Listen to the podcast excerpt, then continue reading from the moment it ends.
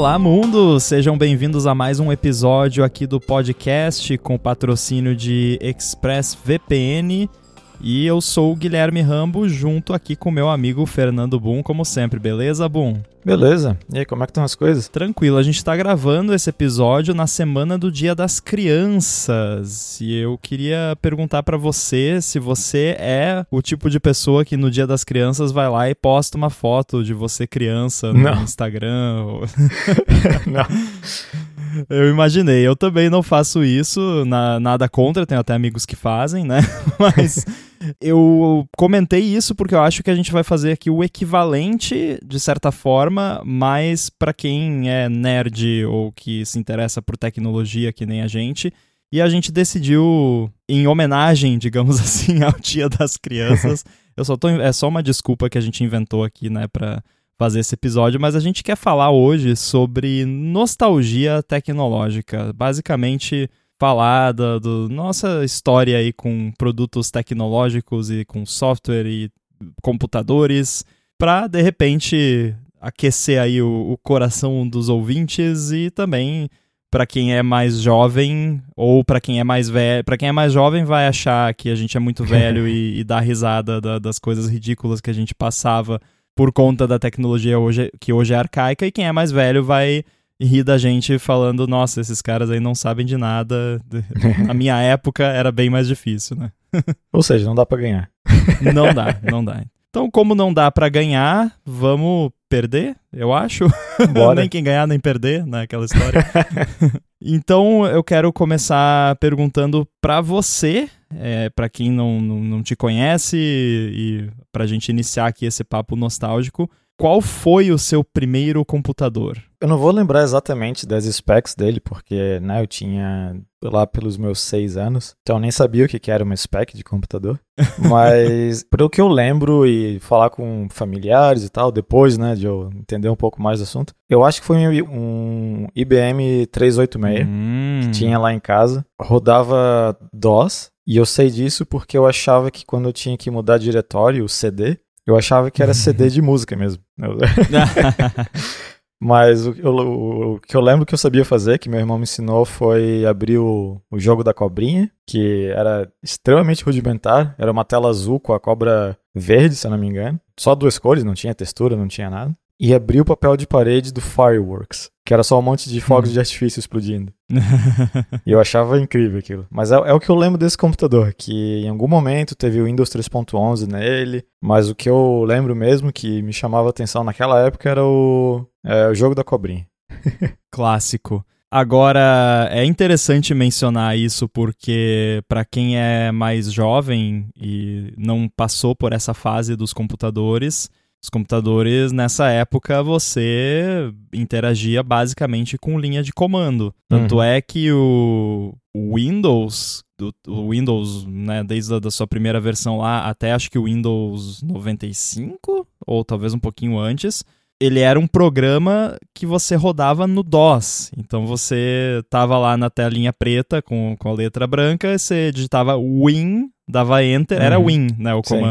Digitava Win, dava Enter e ele abria o Windows. então, aí você vê, né, o, o legado da parada. E o mais bizarro é que, claro que mudou tudo, né, mas até certo ponto o, o core ali da parada ainda entende isso, né, Uhum. e ainda sabe que isso é um passado e é compatível até certo ponto, que é um, uma grande vantagem e uma coisa legal da, da plataforma Windows, e ao mesmo tempo é uma desvantagem também, né? Porque você ficar Sim. suportando coisa eternamente acarreta em vários problemas, é uma questão de, de preferência, Uhum. basicamente. Eu já comecei, acho que um pouquinho mais avançado, na real, bastante, é, porque primeiro que você teve computador mais cedo que eu. Ah, eu tive o meu primeiro computador, eu tinha 10 anos, talvez um pouquinho menos. Foi, eu acho que foi ali por 2000, é, foi 2000, então eu tinha 8, 8 anos. Então já façam as contas aí, vocês já sabem quan- quantos anos eu tenho. Agora, ele era um Pentium 4, que eu me lembre, e se eu não me engano era 32 mega de memória RAM, alguma coisa assim. Pô, é demais, Ouviram né? bem? Ó, 32 mega, não é giga, é mega.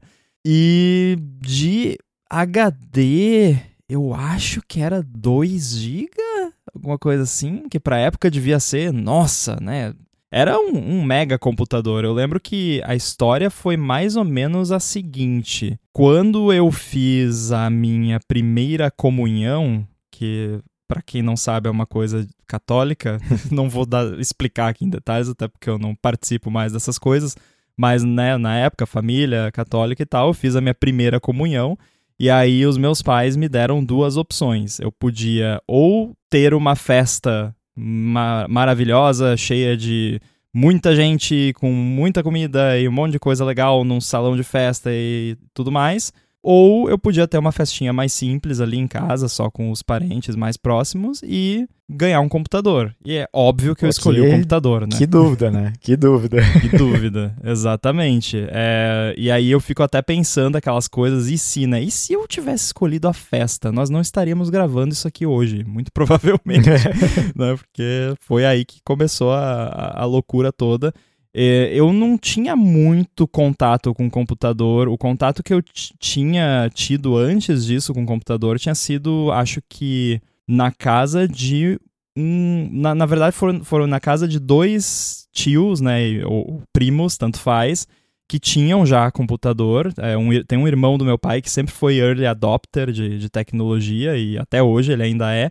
E ele sempre teve computador e tal. É, os dois trabalhavam com manutenção de coisa eletrônica.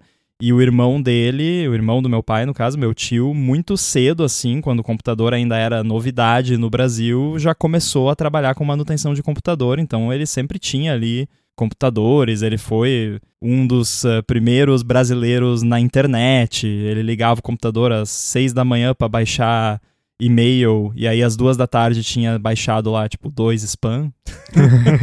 Era assim na época. E aí tinha tido contato com o computador lá e, e também num outro, um outro tio que morava, inclusive aqui em Florianópolis, olha que legal. A gente vinha pra cá passar um, uns dias com eles no, no verão e, e tive contato com o computador ali. E aí a gente, então, né, teve essa opção e eu escolhi ter o computador, que no fim das contas não era o meu computador, era o computador da família, né? Que mais uma coisa que para quem é mais jovem não deve ter vivenciado é o computador da família, né? O computador era um eletrodoméstico, uhum. digamos assim, era como se fosse a TV da sala. Ele ficava num é. espaço compartilhado da, da família e todo mundo da família usava aquele computador. Então, né, tinha que compartilhar ali, combinar horários e tudo uhum. mais. E nessa época não tinha nem. O, até já devia ter o conceito de usuários diferentes, que era, Windows, era o Windows ME, se eu não me engano. Olha que maravilha, né? Nossa. Quem sabe do que eu tô falando vai lembrar que o Windows ME era uma bela porcaria. Mas naquela época a gente nem tinha usuário, então todo mundo usava ali o computador e aí tinha que, né, combinar, ó, não, não apaga isso aqui, não mexe no, nos ícones do desktop, fazer, uhum. né, toda aquela... não apague os arquivos do amiguinho. Então a gente foi indo assim, eu acho que eu só fui ter o meu computador que era só meu mesmo, muitos anos depois, quando acho que eu já estava no ensino médio, nessa altura. Uhum. É, foi parecido comigo, porque ainda mais sendo irmão mais novo, né? Eu nunca tive meu computador. Uhum. E não tinha essa de combinar horário, era o horário que, que tava livre para mim, né? ou, ou que você conseguia arrancar é... o seu irmão da frente do computador. e eu lembro quando. Isso foi depois desse 386, ou foi ele mesmo, mas eu acho que foi depois. Mas. É, quando fizemos. Acho que é, foi um upgrade no computador que fizemos. E tinha Paint, Microsoft Paint. Nossa. Aquilo foi time sync da minha infância enorme, assim. Eu, eu adorava ficar brincando com Paint. E só que tinha um problema, porque eu não sabia como funcionava um file system, né? Mesmo o Explorer ali, tranquilão, eu não tinha uma ideia de como que funcionava. Então, eu só consegui ir lá no, no File e Recent Files para achar os que eu tinha feito. Então, eu lembro quando, sei lá, meus pais, meu irmão, eles, eles abriam outros arquivos no Paint, eu não achava mais os meus. Eu ficava indignado, assim, tipo, ah, meus arquivos sumiram, apagaram meus, meu, meus desenhos, eu começava de novo. É, é, a gente não, não tinha noção, né? É. Na época, eu também, porque a gente não fez curso, Ah. nada. é, foi, eu lembro que na época foi esse meu tio, né, que, que trabalhava com manutenção, que nos ajudou a fazer a compra, do escolher, né, o computador e instalar, porque na época o computador era um equipamento, né? Você Uhum. tinha que instalar o computador, e aí Uhum. tinha um monte de cabo, e tinha impressora, e Vocês, ninguém- tinha que ser um profissional pra instalar o negócio. vocês também tinham aquelas capinhas que botava no monitor, na, na- Tinha. no gabinete e tudo. Ah, não tô usando. Põe todas as capinhas em cima. Tinha. Você comprava o computador e comprava um móvel É. também pro computador. Que era aquele móvel com a gavetinha de teclado, né? o com teclado aquele, sai, né? O suportezinho pra botar a impressora. E aí aquela impressora jato de tinta que Uhum. quando tava imprimindo, que ela ficava indo pra um lado e pro outro, balançava o móvel Aham. inteiro, assim, né? Parecia que tava tendo um terremoto no computador ali, que Aham. a impressora tava. O carrinho ficava correndo ali. E tinha as capinhas também. Botava capinha Uhum. em cima do, do monitor, capinha em cima da impressora, capinha em cima de Capinha tudo. tudo. E aí. Eu não gostava muito da capa. Eu já nessa época já não gostava de Aham. capinha na- nas coisas ali. E aí eu lembro que a minha mãe brigava comigo que Aham. eu botar capinha, né? É. Também já, sujar. já, já levei muita bronca também por não. Ah, tu não botou a capinha, vai estragar as coisas, porque vai entrar pó. Pois é, e aí a gente, né, fez todo o setup lá, tinha o móvel, tinha tudo. Tinha. Eu acho que nessa época também já tinha no, no móvel aquele porta-CD, né, pra você colocar ali Uhum. os, os CD-ROMs.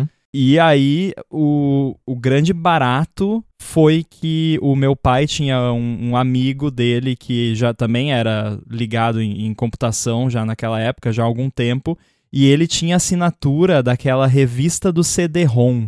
Ah, sim, sei, tô ligado. E aí, a gente nunca assinou nada dessas coisas, mas aí o, esse amigo do meu pai, ele tinha assinatura, ele via lá a revista, pegava o CD-ROM, baixava lá do CD-ROM o que ele queria, e depois ele dava pro meu pai. Aham. E aí a gente né, herdava essas, essas revistas, e aí tinha demo de jogo, É. tinha é, programas de, de tudo quanto é tipo. E é, para quem não sabe, né, a gente tá falando um monte de coisa aqui que talvez tenha gente que não sabe. CD-ROM é um CD, né? Aquele negócio redondo com um furinho no meio, que brilhante, que você coloca, no, né? Porque te- eu, eu já, já tive contato com seres humanos jovens que não Sim. sabem o que é um CD. Olha que loucura. Pois é. Não, mas faz, faz sentido, né? Tipo, É, onde, onde, onde que tu usaria um CD hoje em dia? Talvez um Blu-ray pra ver algum filme ou algum console, mas mesmo assim, tipo, se, não, não é tão comum hoje em dia. Dá, dá pra entender uma pessoa que não tem contato com CD. É, porque a, a era do CD, do, do DVD, Blu-ray, durou muito pouco tempo, né? Porque, sei lá, durou o quê? Uns 10 anos? Talvez um pouquinho mais. É que depende muito da- do seu contexto, né? Sim. Porque eu morava no interior e aí as coisas demoravam mais pra chegar. Uhum. Então, quando chegou o DVD, já existia DVD há algum tempo, demorou um pouquinho pra chegar. E aí, sei lá, uns 10 anos depois, já ninguém mais queria saber de DVD, Achei que, tu ia, achei que tu ia falar que, ah, quando chegou o DVD já tinha Netflix, porque é do interior. Olha, cara, eu não sei porque Netflix é antigo, né? Inclusive, pra quem não sabe, Ah, Netflix sim, sim. começou como um serviço de entrega de DVD. Sim, sim. Então eu não sei, pode até ser que já tinha, não, não Não. vou saber aqui precisar a timeline disso. Mas enfim, o CD-ROM era um CD, aquele negócio de plástico redondo que você colocava lá e aí vinha. é, normalmente o CD-ROM em si, quando você colocava no computador, ele tinha um auto-exec, né? Que Uhum. já rodava lá um programinha Super seguro. nossa, nossa, super. É, você pode imaginar, é como se fosse um site. Tipo, abria lá um programinha que parecia um site, aí tinha o menu e você ia navegando no CD-ROM. E era tipo uma versão digital da revista que lá vinha Uhum. ali, ah, tem programas de produtividade, jogos de sei lá o quê, sei lá, quiz de não sei das quantas, música. Uhum. Eu lembro que teve um, eu não sei se foi uma edição ou se foi mais de uma, mas quando a internet ainda era novidade, nem todo mundo tinha acesso à internet. Veio um CD-ROM que tinha um pedaço da internet nele. Aí era tipo, veja como é a internet, né? e aí eles, sei lá, pegaram vários sites da época, baixaram, né, e fizeram um pacote lá, colocaram no CD-ROM e aí você navegava no site, só que dentro do CD-ROM para você ver como era uhum. a internet. Era incrível.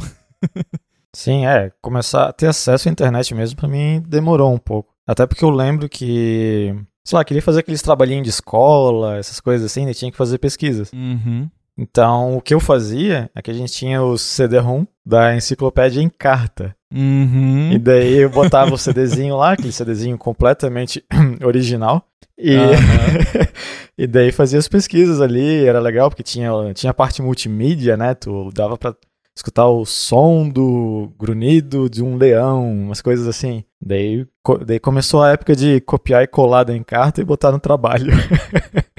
Cara, eu acho que eu contei isso uh, no ADT já, mas assim, que fique bem, bem claro, se houve crime, já prescreveu. Uhum. Mas o meu pai ganhou muito dinheiro copiando o CD porque não existia, é, era uma ingenuidade, assim, realmente não, não passava pela cabeça de ninguém que isso é ilegal, né? Porque Sim. na época era assim, o meu pai acho que foi, sei lá, se não um, o primeiro, um dos primeiros na cidade, porque, de novo, cidade do interior, cidade pequena, ele era, sei lá, tinha, sei lá, três lugares lá, comércios que faziam manutenção de equipamento eletrônico, e o meu pai foi o primeiro a ter o serviço de gravação de CD, porque ele comprou lá um gravador de uhum. CD pro computador que na época foi um investimento, assim, era uma fortuna, Sim. não era uma, não era eu ia dizer, não era que nem hoje em dia, né? Hoje em dia o computador nem tem mais negócio de CD, mas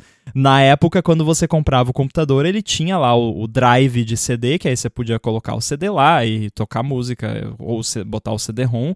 E, mas não gravava. E aí você podia comprar o gravador de CD que era caríssimo na época uhum. e era lento também, que eles mediam em X, né? Era 1X, 2X, é, 4X. Era 4X os que chegaram no início, né? 4 ou 2. Uhum. É. Era 4X, então levava horas para você gravar um, Não, detalhe, CD com aquilo. Detalhe, se tu fizesse no máximo, no, no 4X, tinha uma chance enorme de dar problema.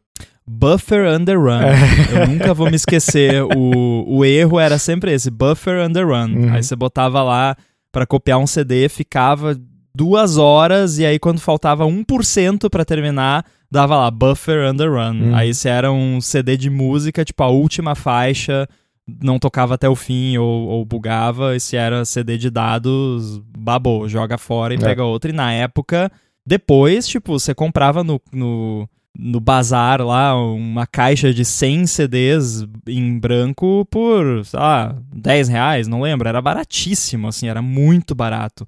Uhum. E a, nessa época não, era tipo, sei lá, 5 reais cada mídia, se não mais. E aí era um prejuízo. Então tava tudo incluso no, né, quando você fazia lá, o, que o serviço que, que o meu pai fazia era tipo assim, tanto a cópia né, puramente de um CD lá, você levava um CD e né, faz uma cópia aí. O que. Eu não, eu não sou advogado, né? Mas sei lá, a pessoa. Às vezes a pessoa ia lá, pegava emprestado de um amigo, um CD do Leonardo, sei lá, levava lá e pedia pro meu pai copiar. Mas às vezes a pessoa tinha o CD e queria ter uma cópia porque ela queria deixar uhum. uma cópia no rádio da cozinha e outra no rádio da casa da, de praia, sabe? É, sei lá, né? Tipo, a pessoa tem o CD, ela pagou por aquilo, Sim. beleza. Mas outro serviço que aí já foi um pouco mais depois também era o CD de MP3.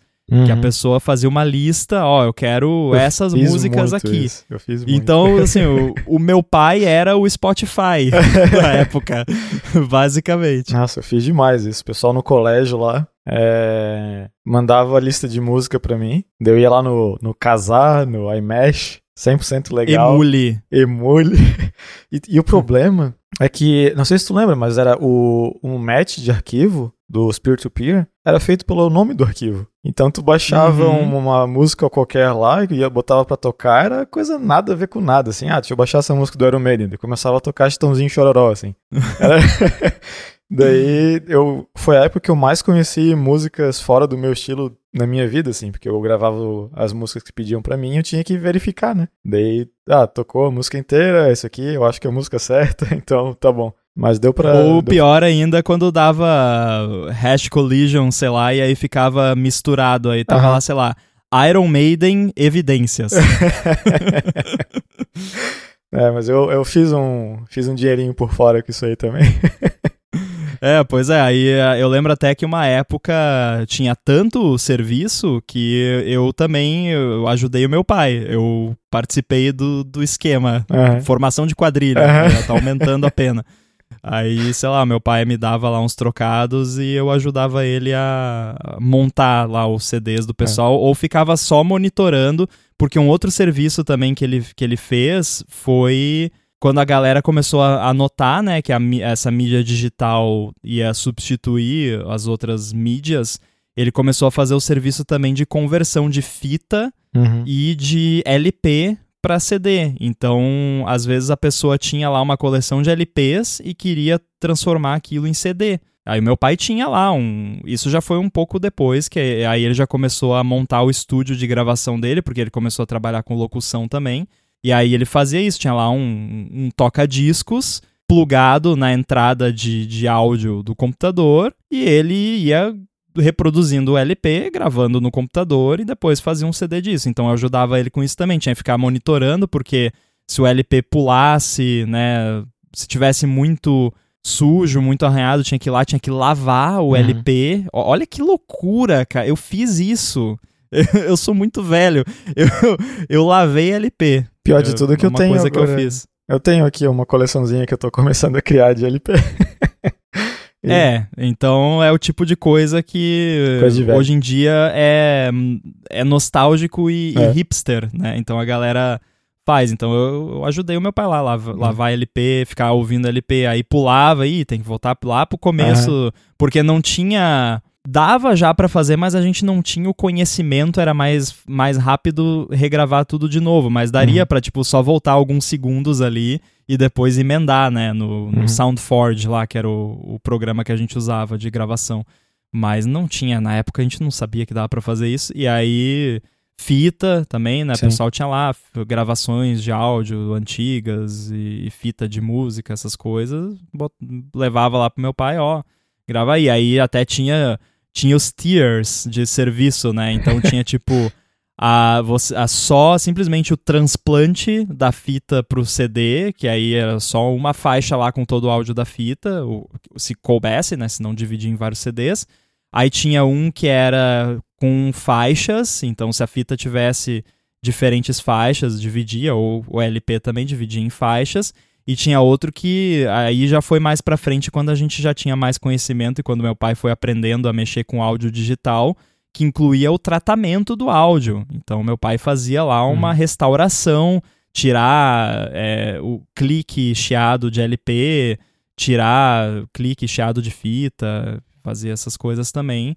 Isso aí eu não cheguei a fazer, porque aí na época eu já estava trabalhando com outras coisas, mas olha só, né, o, o tipo de serviço que existia uhum. naquela época. Hoje em dia ainda é feito, mas é mais uma parada especializada para casos de nicho, porque quem tinha um acervo de fita ou de LP que precisava converter para CD ou para áudio digital já fez a essa uhum. altura, né? A gente tinha também esse serviço meu pai nunca chegou a fazer, mas, mas a gente tinha é, fitas com é, vídeos de família, né? Que uhum. o pessoal levava aquela câmera gigante que botava no ombro Sim. e ficava gravando.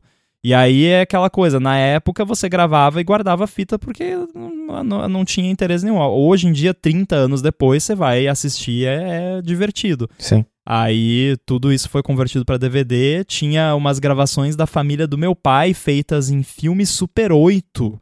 Que o irmão dele levou no laboratório de audiovisual de uma universidade lá que eles fizeram a conversão para DVD. Pois é, esse, essa, esse papo aí de, de vender CD, eu tenho que dar uma olhada aqui para ver se Portugal faz extradição pro Brasil, porque ver o quanto dinheiro que eu fiz lá vendendo esses negócios. Mas era, era massa, era legal. Isso foi. Eu só comecei a fazer isso é, lá pela. Sei lá, eu não sei as idades nunca, mas lá pela oitava série, primeiro ano, é, que foi quando eu tive o meu primeiro computador que era meu mesmo. Né? Até então uhum. era sempre ou da família ou do meu irmão, mas nunca era meu, assim. Daí quando, quando é, eu comecei a oitava série, eu me mudei de cidade e daí eu fiquei com um computador só pra mim. E aquele lá era massa, que acho que tinha pelo menos uns 15 GB de HD, assim. Caramba, é. isso é, pra época, é. era ostentação. Rodava Quake 2 e tudo, assim, era maravilhoso o negócio. É isso, só que eu lembro que daí eu fui na casa de um amigo meu e ele tinha dois computadores, um para cada irmão, assim. Nossa. Assim, meu Deus, foi a primeira vez na minha vida que eu vi um computador do lado do outro. Até então era sempre, sei lá, em TV, essas coisas assim, mas na, na minha frente mesmo, sei lá, tirando lojas, eu nunca tinha visto um computador do lado do outro. Foi, para mim, aquilo chamou muita atenção. Eu lembro da cena exatamente quando eu entrei na sala do, do cara e tinha dois computadores assim. Deu, meu Deus, dá pra, dá pra jogar GTA com duas pessoas. Sim, cara, uma coisa dessa época, aí já foi um pouquinho mais adiante também. Quando eu lembro quando eu tava no ensino médio, eu participei algumas vezes que eram as LAN parties. Uhum. Você participou alguma vez? Nossa, fez alguma? Direto, direto. A gente fazia eh, vaquinha para comprar um hub de para oito pessoas. Daí o hub ficava tinha um, um round robin para ver quem que ficava com o hub. E a gente tentava fazer, sei lá, imagina, pelo que eu lembro, pelo menos uma vez a cada mês, dois meses, alguém levava o computador para casa de alguém, assim, para fazer uma LAN party. Cara, eu lembro que a gente fez algumas vezes, aí era uma turma da escola, juntava ali umas cinco, seis pessoas, e eu lembro claramente da gente de bicicleta com CPU embaixo do braço. Tipo, o gabinete e, e, monitor e mochila com, com tralha, com cabo. É, a gente fazia isso. E para quem não sabe, né, uma LAN party, é, LAN, né, Local Area Network, é uma rede local, então basicamente você juntava uma galera, ia para um lugar e conectava os computadores em rede local para jogar, jogar jogo multiplayer. É. E era local porque a internet não era na época boa o suficiente para você poder jogar, né, via internet. Hoje Sim. em dia você quer jogar com seu amigo, mesmo vocês morando um do lado do outro, vocês podem jogar via internet que vai funcionar e vai ser bom. Uhum. Na época, para você ter a experiência de multiplayer, a única forma plausível disso funcionar era juntar uma galera e ir para um lugar, plugar os computadores todos num hub lá de Ethernet e jogar dessa forma. E mesmo assim, às vezes ainda apanhava Muito. até o negócio funcionar. Muito. É o que eu ia falar agora, tipo, na teoria, todo mundo chegava com o computador, ligava o computador e jogava. Mas na realidade, o pessoal chegava com o computador, ligava o computador. Ah, eu não tô achando o teu na rede. Ah, eu não tô achando o teu na rede. Ah, minha placa de rede não tá funcionando. Ah, não tem cabo que funciona com a minha placa, porque lembra que tinha o crossover e uhum. tinha esses negócios para porque se um se um computador tivesse que ligar direto no outro computador, sem um hub no meio, o a pinagem dos cabos era X. Mas se ele, o computador ia para um hub, Daí era Y. Daí, uhum. mais, pro, mais pra frente, fizeram umas placas de rede que conseguiam trabalhar tanto com X quanto com Y, né? Com, com a pinagem diferente ali. Só que na época não. Daí tu tinha que aprender a crimpar cabo, a levar os negócios.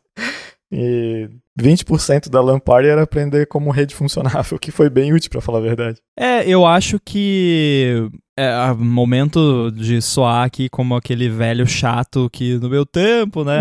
Mas eu acho que uma vantagem da gente ter sofrido, entre aspas, né, essa, essas coisas é que a gente acabou aprendendo alguns fundamentos que hoje em dia. Uhum tem que aprender de uma forma artificial, né? Que é uhum. muito mais difícil de aprender. A gente falou naquele episódio sobre aprender a programar, que são tem muitos fundamentos que é bom a pessoa saber.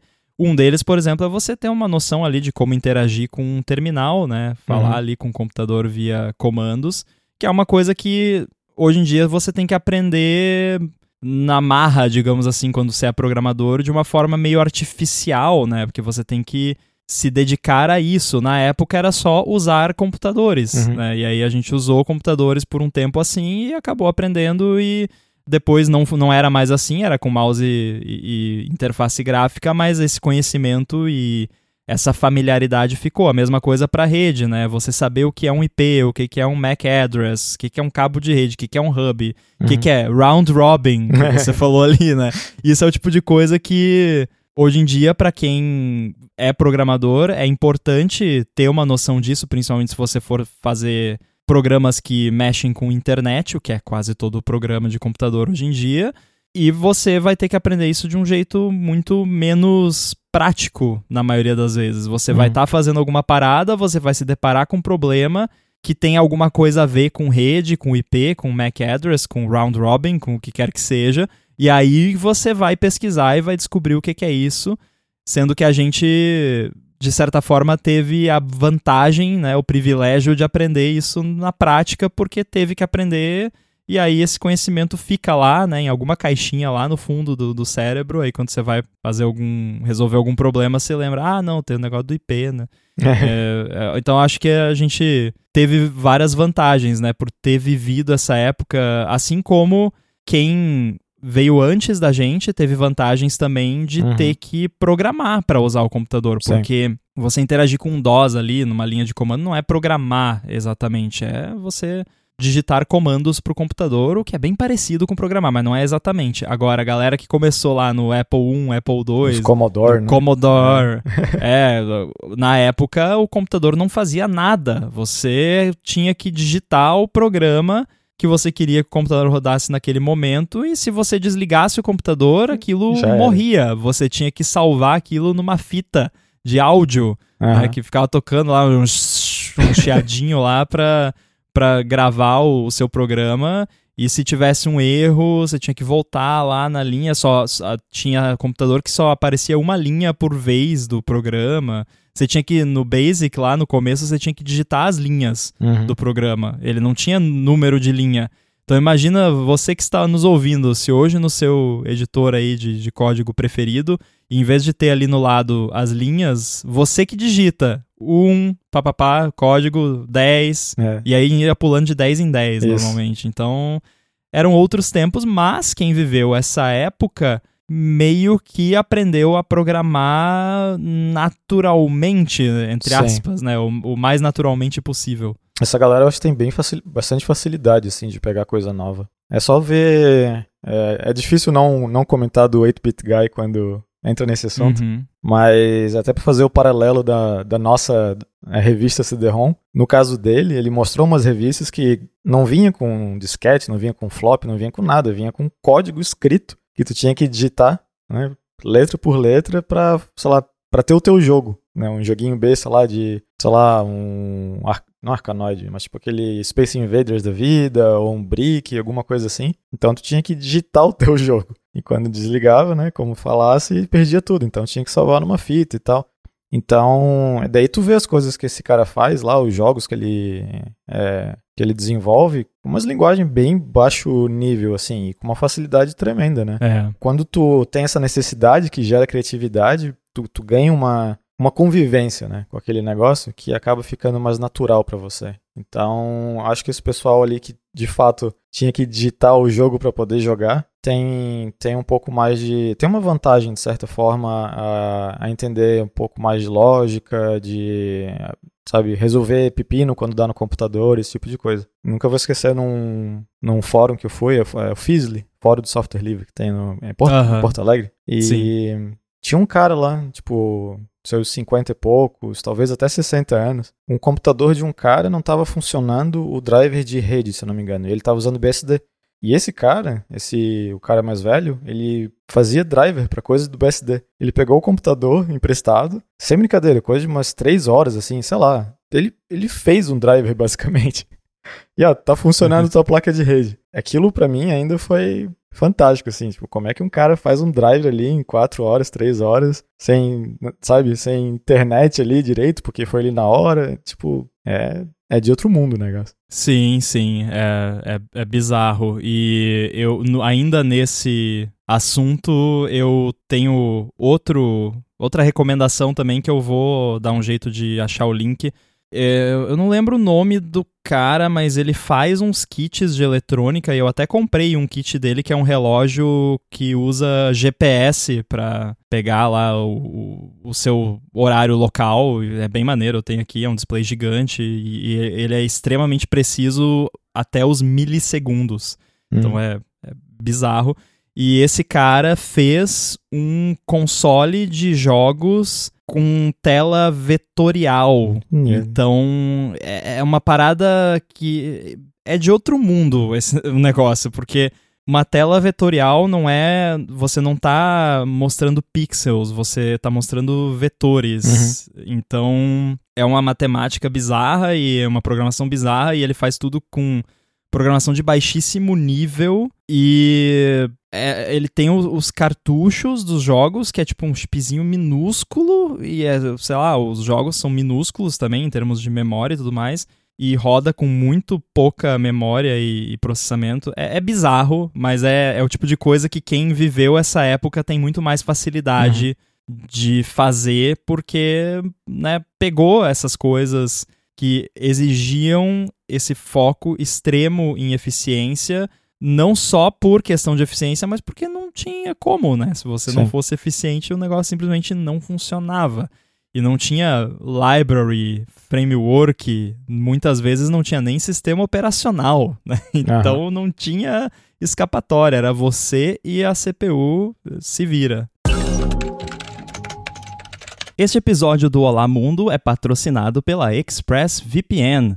A ExpressVPN oferece duas grandes vantagens que são uma conexão segura para você navegar e a possibilidade de você usar a internet como se você estivesse em qualquer país do mundo. A questão da privacidade todo mundo já sabe. Quando você se conecta especialmente a um Wi-Fi público, não é nada impossível alguém se enfiar ali no meio da sua conexão e colocar os seus dados em risco.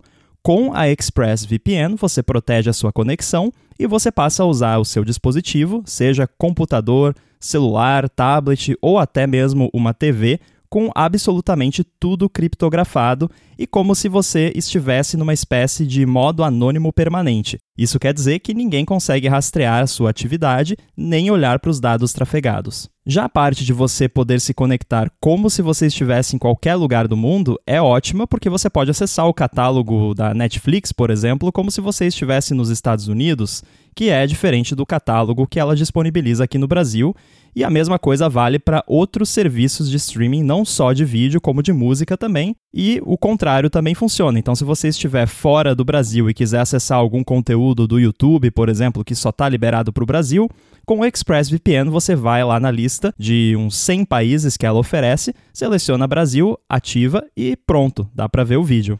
Uma preocupação que muita gente tem com VPN é como isso afeta a velocidade da conexão, e isso é uma coisa com a qual a ExpressVPN também se preocupa. Por isso, ela oferece uma conexão rápida, sem atraso, conexão estável, confiável e, é claro, segura. Então, para você conhecer mais sobre a ExpressVPN, faz o seguinte: acessa expressvpn.com/olamundo e com esse link você vai ganhar três meses grátis na assinatura do plano anual. Você tem 30 dias para testar também e ainda por cima, assinando por meio desse link, você ajuda aqui o podcast.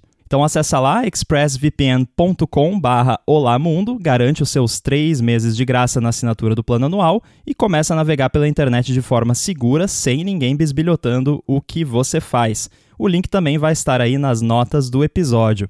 Muito obrigado a ExpressVPN pelo patrocínio desse episódio do Olá Mundo e pelo apoio a toda a Gigahertz. E saindo um pouco do assunto de computadores velhos, pode ser qualquer coisa em geral. Tu lembra qual foi o teu primeiro gadget da Apple que tu comprou? Primeiro gadget da Apple. Cara, eu acho que foi o MacBook branco. É massa. Eu, na verdade, vou, é, essa pergunta é, é capciosa porque você perguntou o primeiro gadget da Apple que eu comprei. Uhum. Eu não tô bem lembrado, mas eu dei de presente para alguém um, um iPod Shuffle. Daquele da época que ele não tinha. que era só um clipezinho, ah, que sei. era tudo por voz. Um e retângulozinho, né? Isso, eu dei aquilo de presente. Só, e eu não tenho certeza se, eu, se, aquilo, se isso foi antes ou depois de eu ter o meu Mac. Talvez tenha sido depois, não, não sei. Então, se talvez o que eu comprei de fato foi isso, mas não foi para mim. Então, vamos de Mac. Eu tenho quase certeza que foi o MacBook branco que rodava. Foi, acho que, a primeira geração de Macs que já veio com o Leopard. Então, eu pulei ali o Tiger por pouco, uhum. mas acho que foi, foi esse. E aí, na época, eu já, né, eu, eu, a minha história, acho que muita gente já conhece que eu queria usar Mac por causa do TextMate. Foi, tipo, uhum. o motivo número um é porque eu via a galera de, de Ruby on Rails e outras coisas de web que eu fazia na época usando o TextMate, achava maravilhoso, lindo, queria muito aquilo. Instalava aqueles eh, mods no Windows para parecer com o Mac. Até por muito tempo eu usei, eu usava um editor no Windows que, se eu não me engano, o nome do editor era I, né? A letra E. É, uhum. Era e-text editor, que era uma imitação do TextMate para Windows, que era muito bom, eu me lembro, assim, é, reproduzia bem parecido o TextMate no Windows. Mas aí eu acabei migrando e pouco tempo depois de eu, de eu começar a usar o Mac, eu já comecei a, a me interessar por programação para macOS propriamente dito, porque eu tinha mexido com Delphi, que foi uma das primeiras coisas que eu fiz de, de programação mesmo. E aí, quando eu vi o Interface Builder, eu olhei assim: ah, é parecido, né? com o Delphi que eu já, já usei, então vamos ver qual é desse negócio aqui e o resto é história. É, massa. O, o que eu lembro que eu, eu tive, o primeiro produto da época que eu tive foi um o iPod Clickwheel, ele grayscale ainda. E eu gostava muito dele, só que tinha um problema. É, eu usava Linux na época. Putz. Então, eu não, né, sem entender muito bem como as coisas funcionavam ali, é, eu não seguia nenhum tipo de notícia da Apple, eu só sabia que a Apple existia por causa dos anúncios de iPod e tudo mais, e daquele anúncio do, do, do iMac G4, né, que a, que, o, que a cabeça segue a pessoa, assim, do, do monitor. Uhum. É, então, para mim, a Apple era só uma coisa de, de, é, de outro mundo, assim, né. E aí você comprou o iPod e ele era basicamente um peso de papel para você. Então, é, eu tava querendo comprar um MP3 player e meu irmão falou, ah, por que tu não pega um iPod, né? Porque, sei lá, tá reviews boas e blá blá blá, ele acompanhava mais coisa de tecnologia do que eu na época. Daí eu comprei. Cheguei, cheguei em casa, ué, né? Tipo, só, toda a minha library de música era aqueles .og, né? Não sei se... e não, não dava para botar no, no iPod, né? O que diabos, como é que eu faço isso e tal? Daí depois eu vi que precisava do iTunes e blá blá blá, e as músicas precisam, precisavam ser. É... Do início eu acho que não tinha isso, não, não tinha problema com DRM, mas eu precisava ter um MP3, né? não, não funcionava com .org. E isso me deixou meio que aquele adolescente revoltado com a Apple, né? Falando que, ah, que empresa uhum. horrível, blá, blá, blá. é meio irônico agora lembrar disso. Se tivesse só lido, né, as specs, é. mas é, você disse que não sabia o que era uma spec, né? Então, é, então. na época ainda não tinha sacado. a spec eu já sabia nessa época porque eu já usava Linux, então eu tinha noção de coisa, né? Eu só não, não, não era interessado em consumer electronics, assim, eu usava o computador para, sei uhum. lá, coisas da faculdade, do gênero. Daí, pois é, daí eu fiquei, que diabos, vou ter que fazer um dual boot aqui, botar o Windows e usar o iPod. Daí eu lembro que tinha um sistema operacional pro iPod, é, tipo meio jailbreak, assim, chamado Rockbox. Que, ah, sim. Que dava para botar OG, era fantástico aquilo. O problema é que a bateria do iPod daí durava, sei lá, em vez de durar, eu não lembro, vou, vou inventar os números aqui, mas em vez de durar, sei lá, 7 horas, durava meia, meia hora sabe? Porque eu não sei o que acontecia com o Rockbox, que destruía o processamento e ficava. Era fantástico se não fosse a bateria. Porque, porque tocava tudo quanto é tipo de, de, de arquivo de, de música. Então, é, já que é um, um podcast de programação, né? Acho que a gente pode especular, mas não precisa especular muito, né? O motivo pelo qual a bateria durava tão pouco é porque ele tocava todo tipo de coisa. Né? porque o, o iPod não suportava todos esses formatos malucos, não porque a Apple é malvada, ou não só por causa disso, é porque não era prático Sim. fazer isso, né? Então provavelmente ele tinha um decoder AAC é. ou MP3 altamente otimizado uhum. em hardware, que não consumia nada de energia praticamente.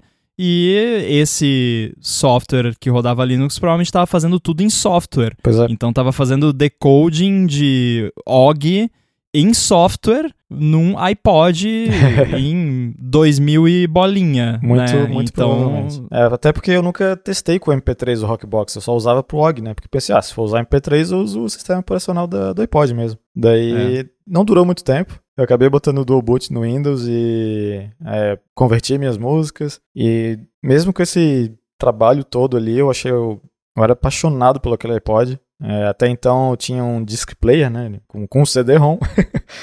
e, e eu fiquei fascinado, assim. Foi foi outro mundo, né? Sair de um MP3 player de, de CD que se tu passava numa lombada dava skip em tudo, né? Tinha que ficar trocando uhum. CD, a bateria não durava muito tempo. Para um negócio tipo o iPod, foi, foi muito massa. E mudou, mudou um pouco a minha opinião da Apple depois de só aceitar que, é, não, beleza, eu preciso do MP3, preciso do iTunes, eu preciso ler as especificações a próxima vez.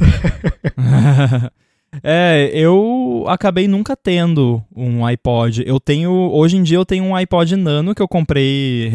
Não faz tão pouco tempo, mas não faz tanto tempo também. Que eu comprei só porque eu acho bonitinho para ter como objeto de decoração, uhum. basicamente. Uhum. É, mas nunca nunca tive. É, na época, quando já existia iPod e, e, a galera já usava bastante MP3 e tal, eu tinha um daqueles MP3 genérico baratinho que você, acho que, sabe, colocava uma pilha AA ah, atrás. Era da Foston, não era? Todo mundo tinha. É, que parece uma. Parece um pendrive isso, gordinho, isso. assim. Então era isso que eu usava, e aí eu já começava, já tinha começado a ouvir podcast na época, então teve uma época que eu trabalhava em outra cidade, eu pegava uma meia hora de ônibus ali para ir, outra para voltar, então antes de sair de casa, eu ia no, no iTunes, eu acho que eu usava o iTunes, não, não lembro se eu usava, mas acho que era, que eu usava o iTunes para assinar os podcasts. Aí eu abria lá o iTunes, via os episódios novos, baixava, porque não baixava automático, né? Porque a internet ainda não era uhum. essa maravilha que é hoje, já era era internet ADSL, né? Já era melhorzinha, mas não era eh, o que nós temos hoje. Então eu ia lá, baixava o que me interessava e transferia manualmente para o MP3 uhum. para ter podcast. Eu escutava no meu commute ali e ia fazendo assim. Funcionava, né? No, se fosse a, a, quantidade de podcast que eu escuto hoje em dia, ia ser bem desconfortável ficar fazendo esse gerenciamento manual. Mas para época até que era bem ok.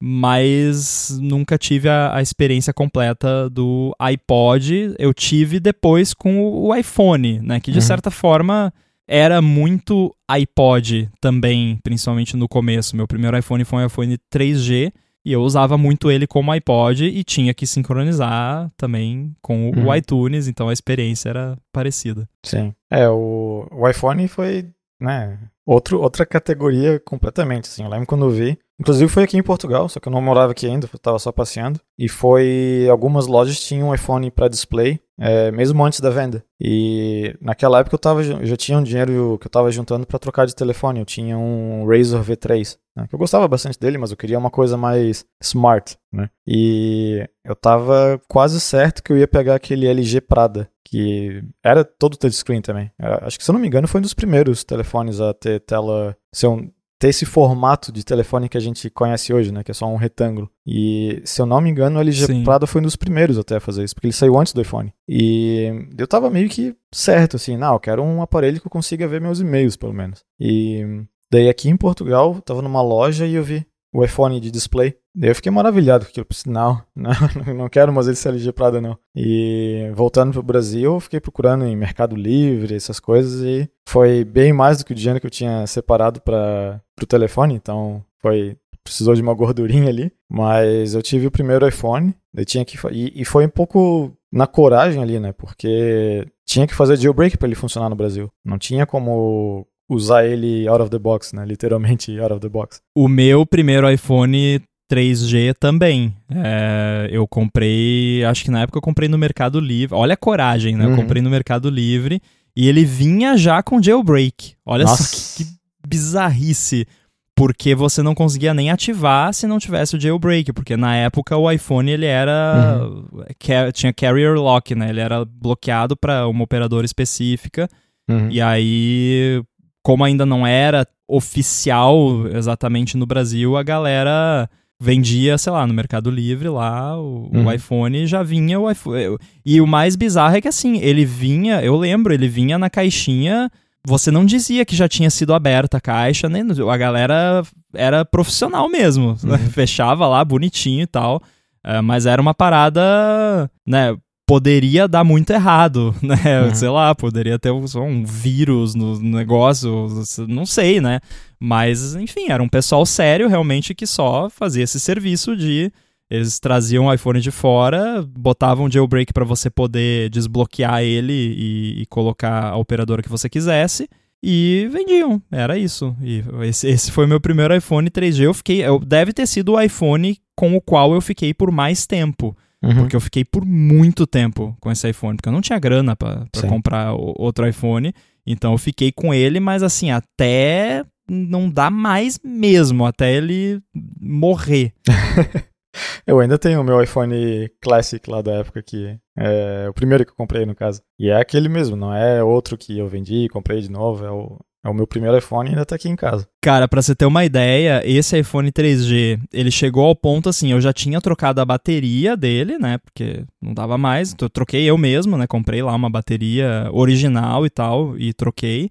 Aí o botão de sleep wake quebrou, não funcionava mais. Aí o que que eu fiz? E era terrível isso porque eu, ele ainda funcionava, mas era muito falho, assim. E eu tinha que usar, quando tinha atualização, eu tinha que usar para colocar em DFU para fazer o jailbreak de novo, ou em recovery, enfim, uhum. tinha que botar em DFU às vezes. Aí tava horrível porque eu não conseguia bloquear o, o iPhone. Aí eu tinha que deixar, sei lá, para bloquear sozinho, rapidinho e tal. Aí o que que eu fiz? Como ele era jailbroken, né? Eu descobri lá qual era a API para bloquear o iPhone e aí eu criei um app que bloqueava, né, fazia a função do botão Sleep Wake. Então eu tinha um ícone branco ali na, na home screen que quando eu abria aquele app, ele, tudo que ele fazia era bloquear o iPhone. Falou agora de ser jailbreak e usar isso pra, na sua, de sua vantagem. É, tinha um eu trabalhava num lugar que eu não podia ligar o meu iPhone ou ficar escutando. Eu basicamente não podia ter um fone de ouvido ligado no meu telefone, né? Tinha que ser o fone de ouvido no computador, porque sei lá. Uhum. E daí eu, como eu resolvi isso, é, eu tinha um servidor Apache no iPhone que servia as músicas. Então eu só. Nossa! eu deixava uma, sei lá, algum álbum ali, porque era iPhone de 8 GB, se não me engano. Então já tinha as músicas do, do próprio Music lá, né, que eu acho que eu não conseguia acessar. Então tinha que fazer uma cópia dessas músicas também no folder que o Apache tinha acesso. E eu deixava ali. Daí eu acessava pelo computador do trabalho as músicas do iPhone, porque tava tudo na mesma rede. E daí eu ficava escutando música, que era teoricamente proibido. E não tinha Spotify na época, né? não tinha esses serviços de, de música né? Ou mesmo se tivesse, provavelmente a internet ali não ia ser muito boa para isso. Nossa, cara, olha as coisas que a gente fazia, né, pra, pra viver. pra viver. Então, com um mínimo conforto no ah. ambiente corporativo. É, eu durei um mês nessa empresa. Bom para você. Aham. Nada, ali não dá. É, pois é. Mas uh, eu acho que tivemos uma boa dose aqui de nostalgia nesse episódio. Uhum. Se a gente quisesse, a gente poderia ficar cinco horas ou mais falando sobre isso. Uhum. E quem tiver interesse, talvez que a gente fale mais sobre coisas antigas, antiguidades, dá um, um toque aí, manda um feedback que a gente de repente pode talvez abordar algum assunto mais focado em uma área específica.